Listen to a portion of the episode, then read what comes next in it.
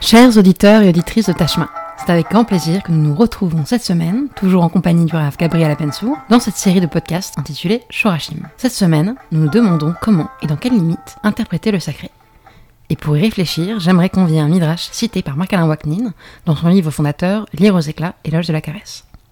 Le Talmud enseigne qu'un livre est un livre saint s'il possède au minimum 85 lettres. 85 étant deux chiffres lettres, P et, qui écrivent le mot bouche. Le livre est cette mise en mouvement du pensée. Le livre est une bouche signifie que la loi est toujours double, sa forme intacte et sa brisure, les premières et les secondes tables, double comme la loi écrite, Torah chez Birtav, et la loi orale, Torah chez Béalpé, où le commentaire est un dire qui doit aussitôt s'accompagner d'un dédit, et le dédit doit encore être dédié à sa manière, et là, il n'y a pas d'arrêt, il n'y a pas de formulation définitive. Mais, Gabriel, interpréter la Torah, n'est-ce pas la réduire à l'entendement humain? Alors tout d'abord, bonjour Sophie Bigogolmoum. Et je vais reprendre cette question. On en a parlé un peu la semaine dernière lorsqu'on s'est intéressé à l'erreur fondamentale du fondamentaliste. On avait parlé de cette négation de l'idée même d'interprétation qui est remplacée par une supposée soumission au texte. Et on avait dit que cette soumission, elle est bien plus imaginaire que réelle, puisqu'en réalité, le fondamentaliste a aussi toujours une lecture du texte, et cette lecture, elle est jamais neutre, mais lui, en fait, vient nier les autres lectures en pensant se convaincre que la sienne est la bonne. Et cette question-là, la question de la réduction de la Torah à l'entendement humain, c'est souvent ce qu'on peut appeler la logique fondamentaliste, la question que le fondamentaliste pose aux personnes croyantes, et une question qui les travaille souvent, avec une logique qui semble implacable. Si Dieu le dit, tais-toi, soumets-toi, écrase-toi. On ajoute souvent une, petite citation catégorique ou une affirmation telle que ce n'est pas moi qui le dis, c'est la Torah, mettant fin à toute possibilité de dialogue. Mais plus le processus fondamentaliste est enclenché, plus le danger est grand, parce que dans un monde où la soumission au texte est une valeur suprême, plus l'acte sera barbare et contraire à la raison, plus le fondamentaliste pourra prouver sa totale dévotion à ce qu'il estime être le projet divin, et je pense qu'il est inutile de citer des exemples, nous en avons tous malheureusement beaucoup en tête. Alors aujourd'hui, on va tenter d'expliquer brièvement en quoi la tradition rabbinique est une tradition profondément anti-fondamentaliste, et en quoi utiliser son, entendement humain n'est en rien une réduction, n'est en rien une révolte contre le projet divin, mais fait au contraire partie de la tradition rabbinique. Alors les sources sont infinies, on peut pas toutes les citer, on va juste en effleurer quelques-unes, mais avant toute chose, il faut dire et répéter que quiconque affirme que la soumission aveugle est la seule attitude religieuse digne confond humilité et démission de ce qui fait le propre de l'humain. Le fondamentalisme, c'est ultimement l'idolâtrie du texte et la profanation de l'humain, car celui-ci est dépossédé des outils que Dieu lui a donnés, à savoir la raison, l'esprit critique, les intuitions et toutes ces autres choses qui rendent possible le libre arbitre et exigent en retour une attitude religieuse responsable. Le fondamentalisme, c'est la réduction des sources de valeur à une seule, le texte. Or, les sages du Talmud et la tradition juive ont toujours fait la belle part à la notion d'intuition morale, de raison, de consensus pour lire et pour vivre. Et ce, cette chose-là qu'on va voir aujourd'hui dans les sources talmudiques, ça commence déjà dans la Bible. Déjà dans la Bible, on est conscient de ce qu'on peut appeler de quelques révoltes de personnages bibliques importants qui se révoltent contre des décisions divines et auxquelles Dieu va souvent donner son accord. On a par exemple Abraham qui va dire lorsque Dieu va vouloir détruire la ville de Sodome, il va, il va dire à Shofet kol haaretz lo mishpat il va dire, est-ce possible que le juge du monde ne rende pas justice? Est-ce possible que Dieu soit, soit injuste? Et là, on a une logique qui est anti-fondamentaliste, puisque la logique fondamentaliste est de dire, la justice, c'est ce que Dieu décide. Et si Dieu l'a décidé, c'est la justice. Par, par conséquent, je n'ai pas à remettre ça en question. Mais c'est pas ce que fait Abraham. On a aussi Moshe. Moshe qui lui va dire, qui après la faute du veau d'or, lorsque Dieu va vouloir détruire le peuple d'Israël, Moshe va oser dire, si tu veux détruire le peuple d'Israël, efface-moi aussi de ton livre. Mechenina misifrecha. Autrement dit, il va faire une sorte de chantage émotionnel à Dieu, en disant à Dieu, moi je suis, je, lis mon sort au sort du peuple d'Israël, et euh, c'est ainsi qu'il va faire tomber ce décret-là en s'opposant encore une fois à la volonté divine. Euh, on peut citer aussi les filles de, de qui est un, exemple assez célèbre, qui elles vont être dépossédées de leur héritage et qui vont venir trouver Moshe. C'est la loi qui a fait ainsi, qui a fait que les filles ne pouvaient pas hériter. Et elles vont venir trouver Moshe en disant Lama Igara Shemavinu. Elles vont dire en quoi, pourquoi notre père, notre famille devrait-elle être exclue de l'héritage. Et on connaît la suite de l'histoire, Moshe va s'adresser à Dieu et Dieu va donner raison aux filles euh, de Tselophrad, ou encore peut-être un dernier exemple, un autre Lama Igara, une euh, demande de pourquoi serons-nous exclus. Ça va être des personnages bibliques qui vont être impurs et ne vont pas pouvoir faire le sacrifice de Pessah, et vont venir trouver Moshe en disant nous aussi nous voulons le faire, Lama Igara Chalkenu, et Dieu va leur donner une deuxième date pour pouvoir le faire à nouveau. On voit dans toutes ces histoires-là que déjà dans la Bible, le questionnement moral est autorisé, on peut remettre en question la justice divine et que bien souvent, Dieu est d'accord avec cette remise en question. C'est intéressant que parmi tous ces personnages-là, tu mentionnes Abraham, qui est tout de même un personnage ambigu. C'est à la fois celui qui exige de Dieu qu'il réponde à l'exigence de justice, de miséricorde qu'il incarne, mais c'est aussi celui qui était prêt à sacrifier son fils Yitzhak. Et c'est peut-être justement une des lectures qu'on peut tirer de la ligature d'Isaac, à savoir que Dieu apprend une bonne fois pour toutes à Abraham qu'être croyant, ce n'est pas être barbare. Mais revenons à ce sujet. Les sages du Talmud vont-ils eux aussi se permettre de remettre en question certaines directives divines? Alors la réponse c'est oui, on va le voir tout de suite. Et la chose qu'on va essayer d'établir, c'est que nous pouvons justifier, à partir de la tradition juive, qu'il existe une sphère, qu'on va appeler extra-textuelle. C'est-à-dire qu'il n'y a pas que le texte qui existe, mais il y a aussi la façon, les outils avec lesquels on va le lire, et que cette sphère-là est tout à fait légitime et même essentielle dans le processus d'interprétation de la tradition. Sur ce point, les sages du Talmud sont on ne peut plus clairs et euh, multiplient les aphorismes pour souligner qu'on peut connaître le texte à la perfection, l'appliquer à la perfection et demeurer tout de même hors sujet, ou pour le dire de, façon plus prosaïque, être à côté de la plaque. Alors on peut citer quelques aphorismes connus, par exemple dans Veikra Rabba, dans le Midrash, Kol Temitracham Shen Bodat, Nevela Tova Emeno, qui est très dur, c'est-à-dire tout érudit qui manque de savoir-vivre. Le date ici interprété comme savoir-vivre par la plupart des, commentateurs. Une carcasse vaut mieux que lui. Le Péléoët, par exemple, un livre de Mousse qui a été composé par le Rav Eliezer Papou au, XIXe siècle, va avoir un commentaire très rude où il critique la possibilité qu'un érudit soit déconnecté du monde qui l'entoure, n'ayant que du savoir, sans savoir-vivre, sans compréhension des normes euh, sociales qui l'entourent. On peut citer aussi encore mieux un texte encore plus beau, plus fort de Avot de Rabbi Nathan, au chapitre 37, où Rabbi Meir va nous dire qu'il existe sept midot, sept mesures qui proviennent directement de Dieu. Sheva midot, Shemesham Shot, Lifne Kise Akavod, Ve'eluen, Chochma Tzedek, ou Mishpat, Chesed Verachamim, Emet Veshalom. Il va citer un verset, c'est-à-dire qu'il y a euh, ces sept outils qui proviennent de Dieu, qui est à savoir la chorma, la sagesse, tzedek, la justice, mishpat, la loi, chesed, la bonté, rachamim, la miséricorde, emet, la vérité, et shalom, la paix. Autrement dit, il n'y a pas que la connaissance, il n'y a pas que le savoir, mais tous ces outils-là, la justice, la bonté, etc., doivent aussi faire partie du processus d'interprétation et de la tradition. On peut encore citer dans Pirkei Avot quelques aphorismes connus, lorsqu'on dit Ezoï derrière Keshara chez Ifrar lo Adam, Kol Tiferet lo Sev et Tiferet lo Quelle est la voie droite que l'homme doit suivre, c'est celle qui est splendeur pour son créateur et qui est reconnue comme splendeur pour les hommes. À savoir que donc cette idée-là, encore une fois anti-fondamentaliste, on ne peut pas bien agir pour Dieu si notre acte paraît complètement immoral et barbare au regard humain. Mais au-delà de tous ces aphorismes, le jugement moral des hommes joue-t-il un rôle concret dans la formation de la halakha Alors là encore, la réponse est oui. Et on a de très nombreux exemples, on va en citer quelques-uns, euh, certains sont, sont assez connus. On peut par exemple citer l'exemple de la loi, du talion. On connaît la loi, du talion, c'est une loi qui est très explicite dans le texte de la Torah écrite, euh, pour œil, dent pour dent, etc. On nous dit noir sur blanc que priori il faut faire à, la personne qui a commis un dommage, il faut lui faire, il faut lui causer le même dommage, et tout le monde sait que ce n'est pas la lecture rabbinique qui elle va remplacer le dommage, le, on va dire l'acte de vengeance par une compensation financière. Mais ce processus-là euh, ne se fait pas en un jour dans le Talmud, et la Sugia est extrêmement intéressante, c'est-à-dire le passage talmudique en question est extrêmement intéressant. Euh, c'est un passage, on va citer plus de 10 arguments euh, qui s'étend sur plusieurs générations de sages. En fait, ce à quoi on assiste, c'est que les sages vont tenter activement de neutraliser la lecture littérale de ce, de ce verset parce qu'elle les dérange, notamment pour des raisons éthiques et morales. Ce qu'il faut rajouter, c'est que dans le Talmud, et là je pense que c'est moins connu, on a un avis, un sage, Rabbi Eliezer, qui lui va dire Mais pas du tout, vous vous trompez, c'est bien Aïn Tachataïn, Mamash. Il faut appliquer la, la règle, littéralement, c'est ce qui est écrit dans le texte, nous n'avons pas à la changer.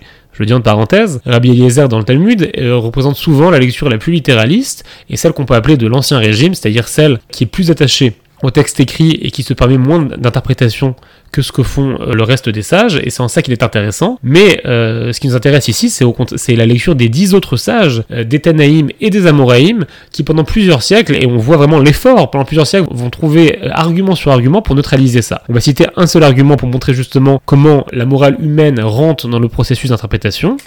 Cet argument-là, c'est l'argument de Rabbi Shimon Bar Yochai, qui lui va dire donc Aïn Tachataïn Mammon.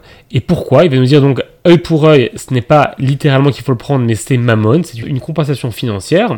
Il va nous dire la, chose suivante. Pourquoi? Parce que si un homme a aveuglé une personne, si un homme aveugle a, aveuglé une, autre personne, ou si un boiteux a coupé un pied, ou si un manchot a coupé un bras, comment pourrais-je lui appliquer le même sort? C'est-à-dire qu'il y a une asymétrie automatique au niveau de, l'application, et pourtant la Torah stipule, vous aurez une seule et même législation, c'est-à-dire que la loi se doit d'être la même pour tous. Ça, c'est ce que dit Rabbi Shimon. Et en fait, qu'est-ce que fait Rabbi Shimon ici? Il prend un verset de la Torah, celui qui dit Mishpat Echad Elachem, un verset qui vient du Lévitique, vous aurez la même loi pour tous. Il, il lui applique une lecture morale. Qu'est-ce que ça veut dire la même loi? On peut avoir deux lectures. lecture fondamentaliste, c'est de dire on ne fait aucune différence. On ne s'intéresse pas aux différences entre les personnes. Peu importe si la personne est aveugle ou boiteuse, peu importe si la personne est bien portante, riche ou pauvre, on applique la même loi à tout le monde. Ça, c'est dans une certaine mesure la lecture fondamentaliste aussi qui voudrait dire que la morale provient du texte biblique.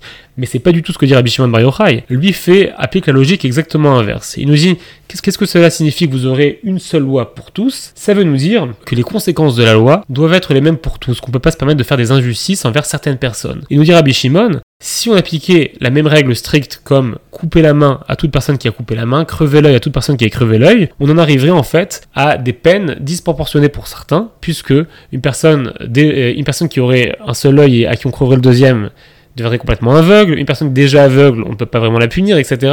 Autrement dit, ce que nous dit Rabbi Shimon Bar c'est qu'il y a une impossibilité éthique d'appliquer cette règle littéralement, et c'est pour cela qu'il faut forcément la lire comme une règle qui nous parle d'une compensation, d'une valeur qu'on va donner, et non pas une, application littérale. Si Rabbi Shimon Bar Yochai, Rajbi, invoque l'immoralité de la peine comme justification de sa réinterprétation, Sadia Gaon va lui user de logique pour réfuter la lecture littérale du verset. Je le cite. Œil pour œil. Nous ne pouvons pas expliquer ce verset littéralement, car si un homme frappe l'œil de son prochain et cause une perte de vision égale à un tiers, comment serait-il possible d'infliger également exactement la même blessure à son auteur, sans excès ni carence? La blessure et l'échymose présentent une situation encore plus difficile, car si la blessure initiale a été subie à proximité d'un organe vital, peut-être que le coup serait mortel. La raison ne tolère pas une interprétation littérale de ce verset. Dire que la morale, pour Ashby, ou la raison, pour Sadia Gaon, interdit une application littéraliste du verset, ce n'est pas faire injure au texte. Au contraire, c'est tenir à la fois la parole divine et la raison humaine, qui est elle-même une manifestation de Dieu,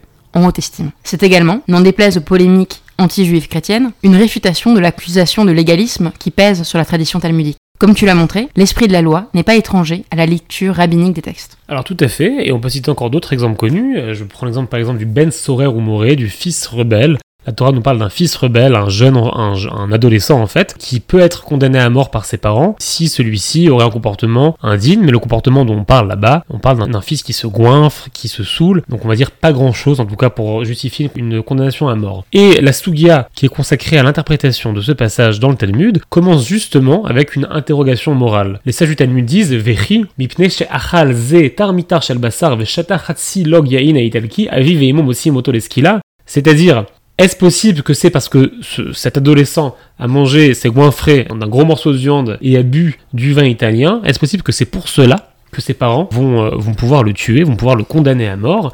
Le Talmud, encore une fois, adresse cette question à Dieu et se permet de remettre en question ce qui semble être la volonté divine dans le texte littéral. À partir de ce moment-là, le Talmud va là aussi neutraliser la loi en la rendant inapplicable au point où il va affirmer que celle-ci n'a été écrite dans la Torah que pour l'étude théorique. On va pas entrer dans les détails, mais en tout cas, point par point, le Talmud va nous dire que cette règle ne peut pas être appliquée. Mais ce qui est intéressant pour nous, c'est que le Talmud ne cache pas le témoignage d'un autre sage, Rabbi Yonatan, qui lui dit Ani Re'etiv ve'ashafti al kivro. C'est-à-dire, euh, Rabbi, Yonatan dit à la fin du débat entre les sages, les sages nous disent que ce cas est inapplicable, que ce cas n'a jamais existé, que c'est un cas théorique, mais lui vient et nous dit Mais moi, j'ai déjà vu. Moi, j'ai déjà vu un fils condamné par ses parents, un Ben Sorer ou et je me suis moi-même assise sur sa tombe. Autrement dit, Talmud ne cache pas la possibilité d'une application historique de cette loi, d'une autre lecture, d'une lecture plus, plus radicale, plus littérale, mais le Talmud vient activement la déconstruire et nous proposer une autre voie, une voie dans laquelle les parents ne peuvent pas condamner à mort leurs enfants adolescents, une voie dans laquelle certains passages de la Torah deviennent des passages théoriques parce que leur application semble contredire les règles basiques de l'éthique humaine.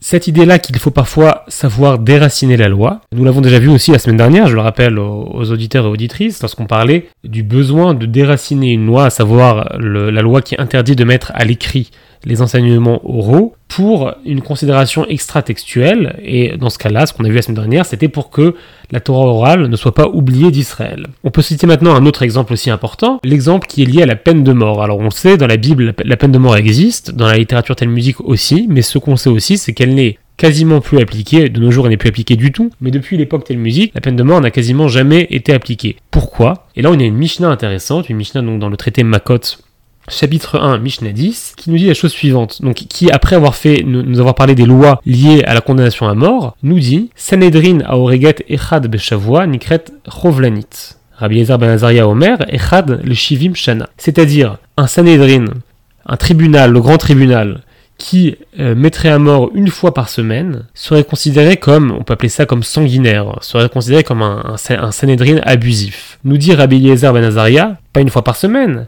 mais même une fois par 70 ans. C'est-à-dire que l'application de la peine de mort devient quelque chose qui est considéré comme négatif. Pourtant, la peine de mort est prévue par le texte biblique, et ici on a une, indication éthique qui, elle, vient de nous dire, les sages doivent tout faire pour tenter de ne pas appliquer une règle qui devrait être appliquée. Ça va encore plus loin. La Mishnah continue. Rabbi Tarfon Rabbi Akiva Omrim, Ilou Ainu Besanedrin, Loneera Gadam Meolam. Les deux, donc Rabbi Tarfon et Rabbi Akiva disent, si nous, nous siégeons au Sanhedrin, aucun homme n'aurait jamais été mis à mort. C'est-à-dire que nous, nous aurons tout fait pour neutraliser une loi qui est pourtant fondamentale dans la Torah, puisqu'on nous parle de toute une liste de condamnation à mort pour toute une liste de méfaits. Et là, il faut encore ajouter, encore une fois, le Talmud garde toujours la trace de la vie minoritaire et des opposants. Je trouve que c'est important parce que ça, nous permet de mieux comprendre le processus d'interprétation. Rabbi Shimon ben Gamiel Omer, Af en marabim shofredamim Israël. Rabbi, Rabbi Shimon ben Gamiel répond à Rabbi, à Rabbi Akiva et Rabbi Tarfon en disant Eux, ces personnes-là qui ne veulent pas appliquer la peine de mort, à cause d'eux, il y a trop d'assassins dans le peuple d'Israël. Et là, c'est intéressant, puisqu'en fait, on a un vrai débat éthique entre différentes figures rabbiniques. On voit quelle est la voix dominante et quelle est la voix minoritaire, mais on a un débat qui nous rappelle tous les débats de société euh, qui existaient jusqu'à encore récemment, euh, même en France, liés à la peine de mort. Un côté qui nous dit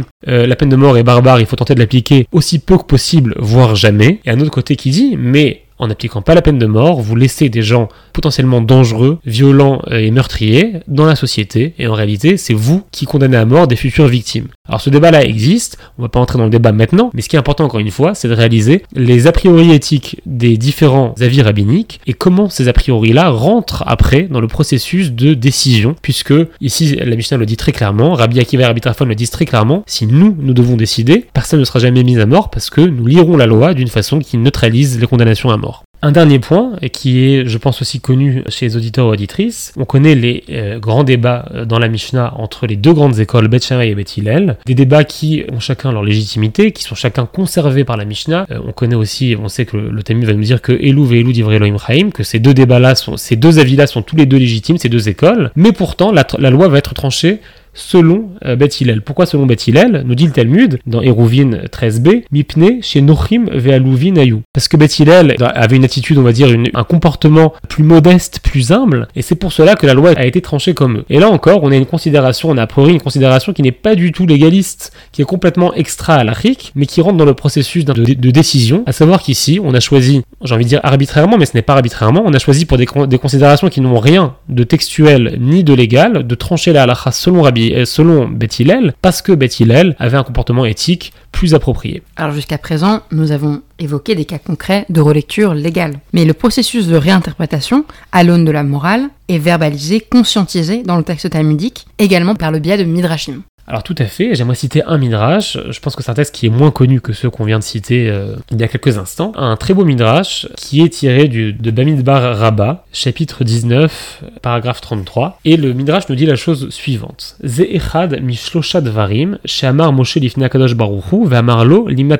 Le midrash nous dit à trois reprises, Moshe est, est intervenu auprès du Saint béni soit-il, et celui-ci lui a dit, tu m'as enseigné quelque chose. C'est-à-dire qu'à trois reprises, Moshe a remis en question la parole divine, et à trois reprises, Dieu lui a dit Tu as raison, je change ce que j'ai écrit. Et le Midrash continue, nous cite ces trois exemples-là. Le premier exemple, c'est que euh, le, Midrash nous dit Moshe s'adresse à Dieu et lui dit Ribono Shalolam, Minaïn Israël Yodin Ma'asu, Lob Misraim Yidgalu, וכל מצרים, עובדי עבודת כוכבים הם, וכשנתת את התורה, לא נתת אותם להם, ואף לא היו עומדים שם, שנאמר, ויעמוד העם מרחוק, ולא נתת אותה אלא לי, שנאמר, ואל משה אמר, עלה אל השם, וכשנתת את, את הדיברות, לא נתת להם, לא אמרת אני השם אלוהיכם, אלא אנוכי השם אלוהיך, לי אמרת, שמא חטאתי. Donc le texte nous raconte un dialogue entre Moshe et Dieu, où Moshe s'adresse à Dieu et dit à Dieu, Qu'est-ce que tu veux Qu'est-ce que tu attends des enfants d'Israël Pourquoi tu veux les punir lorsqu'ils fautent Qu'est-ce qu'ils ont fait? Ils ont grandi en Égypte, ils ne t'ont pas connu, ils ont grandi dans la maison d'esclavage parmi les idolâtres, et à aucun moment tu les as pris sous ton aile. Pourquoi? Parce que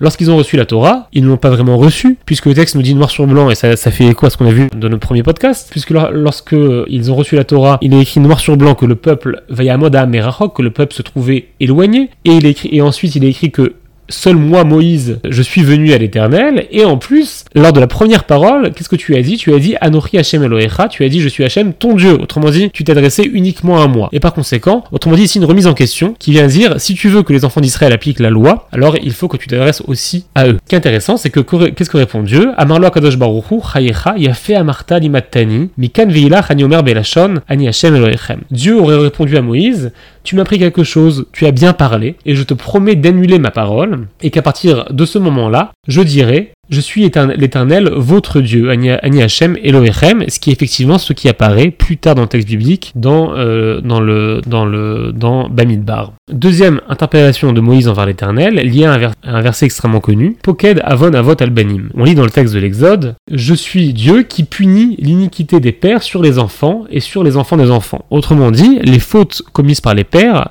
sont payées par les enfants. Et là, encore une fois, on peut comprendre le problème éthique que cela pose. Et c'est ce qui se passe. Moïse s'adresse à Dieu et lui dit maître du monde, il y a pourtant des impies qui eux aussi ont eu des enfants justes. Et pourquoi devraient-ils porter, pourquoi les enfants devraient-ils porter les fautes de leur père? Pourquoi Abraham devrait-il porter les fautes de Terach Pourquoi le roi Riskiaou devrait-il porter les fautes de son père, le roi Ménaché, etc. Est-il approprié que les justes soient punis à cause de leur père? Et là encore une fois, vraiment l'interrogation morale dans sa pureté. Et là, et là aussi, Dieu répond, tu m'as appris quelque chose, je te promets, je m'engage à annuler ma parole et à accomplir ta parole à toi. C'est une parole assez extrême, à savoir Dieu qui dit j'annule ce que j'ai dit pour toi. Et c'est ce qui se passe dans, la suite du texte biblique, puisque on, connaît cet autre verset qui va nous dire dans, dans Varim, dans le Deutéronome, lo yumatu avot albanim, ou banim lo yumatu alavot, c'est-à-dire que euh, on ne fera point mourir les pères pour les enfants, et on ne fera point mourir les enfants pour les pères, mais ish becheto yumat, chacun mourra pour sa propre faute. Cette foi qui est liée à la demande de Dieu de partir en guerre contre Siron, dans le texte euh, du Deutéronome, puisque Dieu va dire Levez-vous et allez et traversez le fleuve d'Arnon pour combattre euh, pour Siron. Mais Moïse va décider de son propre chef d'envoyer des émissaires à Siron, c'est-à-dire de chercher à faire la paix avant de faire la guerre. Et là aussi, le Saint béni va, dire Dieu va dire Tu as raison, tu m'as appris quelque chose, je te promets d'annuler ma parole, ani mevatel devarai ou mekem devarecha. Et cette annulation a lieu un peu plus tard dans le texte biblique puisque Dieu va dire Kitikrav elir leilachem alea vekarata le shalom dans le Deutéronome, lorsque tu t'approcheras d'une ville pour la combattre, tu lui proposeras d'abord la paix. Autrement dit, une loi a été rajoutée à la Torah à cause ou grâce à l'interpellation de Moïse qui a demandé, qui a exigé par son attitude à d'abord chercher la paix avant de déclarer la guerre. Et là, on a quelque chose d'extrêmement intéressant dans ce midrash-là, puisqu'on a en fait deux choses qui viennent en, un seul midrash. Le premier élément, c'est l'interrogation éthique, morale. À chaque fois, Moïse remet en question la parole divine pour des raisons morales. La première fois en disant tu ne peux pas punir un peuple auquel tu ne t'es jamais adressé, auquel tu n'as jamais daigné à donner ta Torah directement, mais uniquement par mon intermédiaire. Et Dieu lui dit tu as raison. À partir de ce moment-là, je, je ne parle plus que à toi, mais je parle aussi au peuple. Je suis je ne suis plus que l'Éternel ton Dieu, mais je suis aussi l'Éternel votre Dieu, à toute la collectivité. La deuxième fois, Moïse qui dit comment peux-tu punir les enfants pour des fautes qu'ils n'ont pas commises, et Dieu qui lui dit tu as raison. Le, texte biblique change et nous dit un peu plus tard que à partir de ce moment-là, chacun sera puni pour sa faute et pas pour les fautes de ses pères. Et le troisième, Moïse qui décide de son propre chef de, chercher la paix avant de faire la guerre, et Dieu qui lui dit tu as raison. Le deuxième élément qui est que peut-être les, les, auditeurs et auditrices les plus euh, attentifs ont perçu, c'est que ce midrash vient aussi régler un problème assez important, à savoir qu'il existe souvent dans le texte biblique des contradictions internes, contradictions entre certains versets. Je reprends l'exemple, le deuxième exemple, celui d'un verset qui nous dit les enfants payeront pour les fautes des pères, et un verset qui nous dit plus tardivement euh, chacun mourra pour sa propre faute. Et le midrash rentre entre euh, ces contradictions-là et nous dit ce qui se passe en fait, c'est que Dieu change de point de vue, change d'avis sous euh, l'influence de Moïse, sous l'influence de Moshe. On imagine presque la scène, on peut vraiment l'imaginer, de Dieu qui dicte la Torah à Moshe,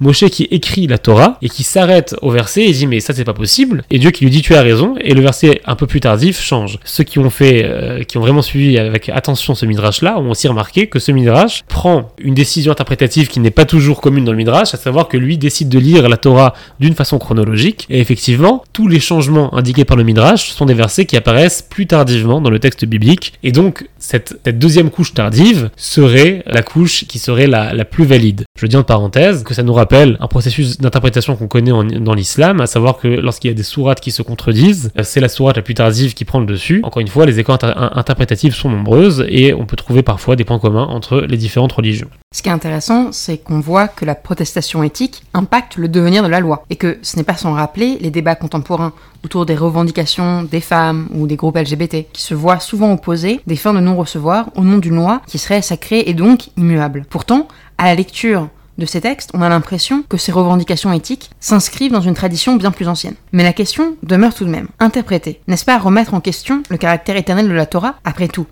sommes-nous mochés pour pouvoir remettre en cause la parole divine? Alors tout à fait, je reviens juste sur euh, ce que tu viens de dire au sujet des, groupes contemporains qui luttent pour des changements euh, parfois internes au monde juif sans prendre position. C'est intéressant de voir que par exemple euh, les, groupes LGBT religieux ont pris Pessar Cheni, donc c'est le moment dans l'année où il faut entendre leurs revendications, et les groupes féministes religieux ont souvent pris Tanit Esther, le jeune d'Esther, au moment où elles aussi font entendre leurs revendications, notamment celles liées aux abus que subissent les femmes à Gounod. Et pourquoi c'est intéressant? C'est parce qu'en fait ces choix-là, ces choix interprétatifs au final, s'inscrivent dans la même tradition. Pessar c'est, euh, ça fait écho euh, dans le texte biblique à ce groupe de personnes qui, étaient considérées comme impures et qui ne pouvaient pas participer à la fête de Pessah, qui sont venus trouver Moïse et qui nous ont dit Lama Igara Elkenu, pourquoi nous serons exclus? Pourquoi ne pourrions-nous pas prendre part? Et euh, effectivement, Dieu leur a donné raison et, en fait a créé une deuxième fête pour eux, hein, ou plutôt un, possibilité plus tard dans l'année de faire le sacrifice pascal. Et donc ici on a le même écho d'un groupe qui dit pourquoi notre identité sexuelle nous empêcherait-elle de prendre part active à la vie religieuse qui nous intéresse, qui, dans laquelle nous nous voyons et à la tradition dans laquelle nous inscrivons? Et le cas de Tanit Esther qui est pas moins intéressant puisque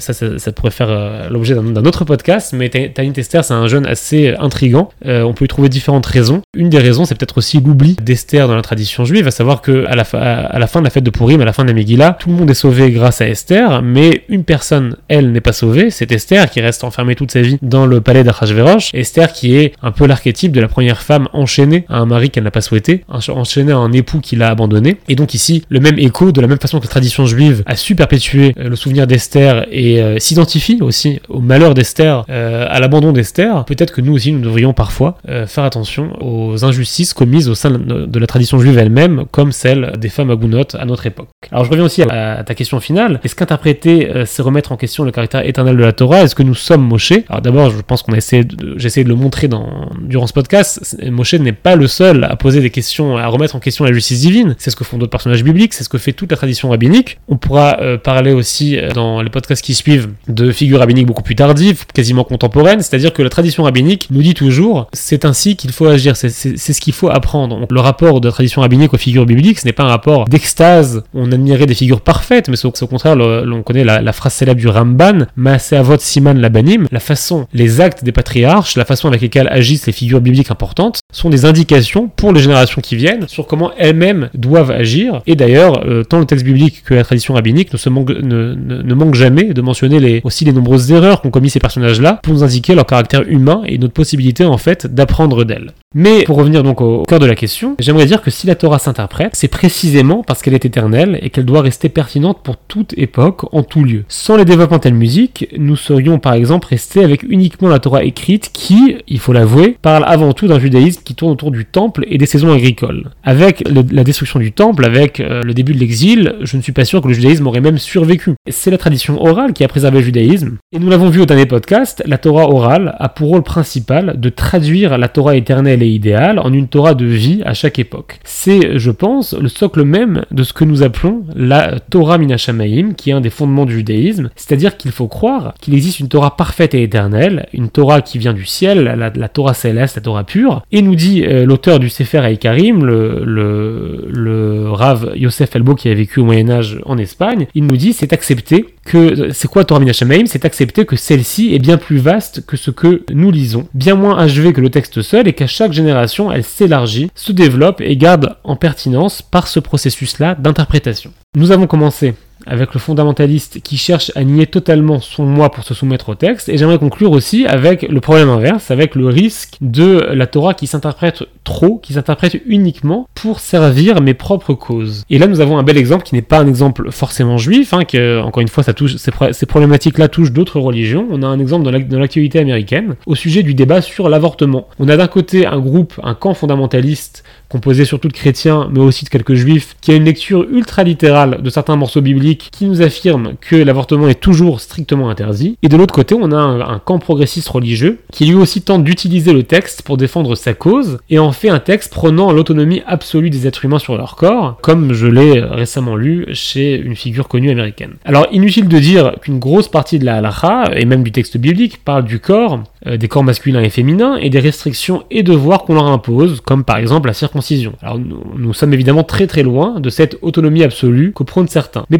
pourtant, la conclusion n'est pas, forcément erronée. L'avortement dans le judaïsme n'est jamais un meurtre, et peut être autorisé, voire même recommandé, sous certaines conditions que nous ne détaillerons pas ici. Il s'agit toutefois d'une lecture qui, euh, souvent, donc cette lecture-là trop progressiste, qui reste superficielle et cosmétique, qui réordonne à la va-vite des traditions et des textes plurimillénaires. Et dans les deux cas, dans le cas euh, ultra-fondamentaliste comme dans le cas qu'on peut appeler ultra-progressiste, nous avons un texte qu'on veut ériger en valeur indiscutable, au dépend de la tradition vivante, au dépend du débat de fond avec les sources, au dépend de tous les éléments extra-textuels qu'il faut prendre en compte. Le problème n'est pas d'avoir un biais moral, mais celui de refuser un dialogue profond avec la tradition. Il n'y a pas que le texte, nous l'avons déjà dit, mais il n'y a pas non plus que l'humain autosuffisant. L'humain qui a déjà toutes les réponses, celui qui aime euh, accompagner d'une jolie citation tronquée ou pas son avis déjà établi, cela aussi est une dérive. Et là nous revenons peut-être encore à la révélation dont nous parlions au premier euh, durant le premier épisode de cette série. La révélation, c'est un, un événement qui est mutuel, c'est un événement qui est intense, c'est une relation passionnelle et intime qui a toujours deux côtés. La Torah, qui est une tradition vivante, et de l'autre côté, l'humain, qu'il en rencontre avec toutes ses capacités intellectuelles et morales. La révélation, c'est aussi un processus continu qui se passe notamment dans la tradition juive à travers l'étude, à travers le processus d'interprétation. Et comme dans toute relation euh, vivante, mutuelle et amoureuse, Chacun vient tout entier, chacun dialogue, chacun échange sans imposer ou sans vouloir soumettre l'autre à l'avance ou à son avis propre. Aimer, c'est avant tout savoir faire de la place à l'autre. La Torah nous fait de la place en nous permettant de l'interpréter, et nous, nous lui faisons de la place en nous permettant de l'étudier, de la comprendre et de l'approfondir. Et puisque tu parles d'amour, c'est d'Eros dont il sera question lors de notre prochaine rencontre. Nous parlerons d'interprétation et de poésie, de cet Eros du texte qu'on trouve au cœur de l'expérience religieuse juive dans les sources classiques. Au plaisir de vous retrouver, chers auditrices et auditeurs, la semaine prochaine.